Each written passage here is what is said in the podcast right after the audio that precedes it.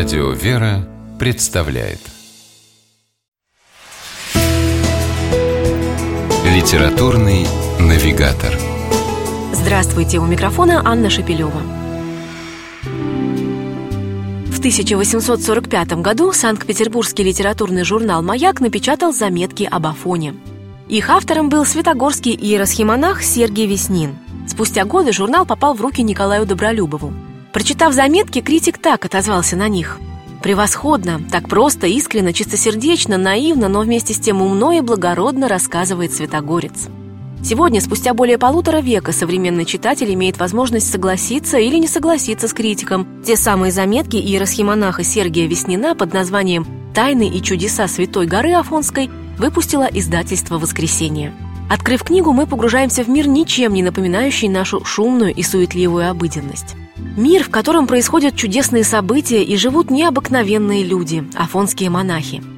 В книге собраны истории из жизни обитателей Святой горы, афонские предания и притчи, рассказы о святынях Афона, жития подвижников, со многими из которых автор, отец Сергий Веснин, был лично знаком. Стоявший в XIX веке у истоков возрождения русского афонского пантелеймонового монастыря, отец Сергий был широко известен как духовный писатель. Причем его произведениями восхищались не только люди церковные, но и светская публика того времени. Писателя Святогорца лично знал и глубоко почитал и как духовное лицо, и как талантливого литератора Николай Васильевич Гоголь. Кстати, многие отмечали, что в художественном плане проза иеросхимонаха Сергия близка к гоголевской. Рассказывая притчи и чудесные истории, автор книги «Тайны и чудеса Святой горы Афонской» не забывает живописно обрисовывать афонскую местность.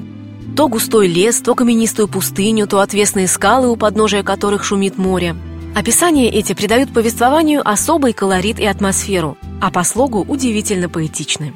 Автор рассказывает о святогорских подвижниках. Старцы-отшельники, живущие в хижинах-каливах на скалистых склонах, в каменистых пустынях и дремучих лесах, всегда оставались одной из главных тайн Святой горы. Иеросхимонах Сергий Веснин поведал читателю о некоторых из них. Эти рассказы одновременно и увлекательны, и глубоко назидательны.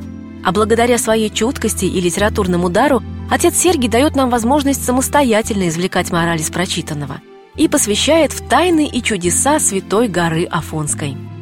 С вами была программа «Литературный навигатор» и ее ведущая Анна Шепелева. Держитесь правильного литературного курса.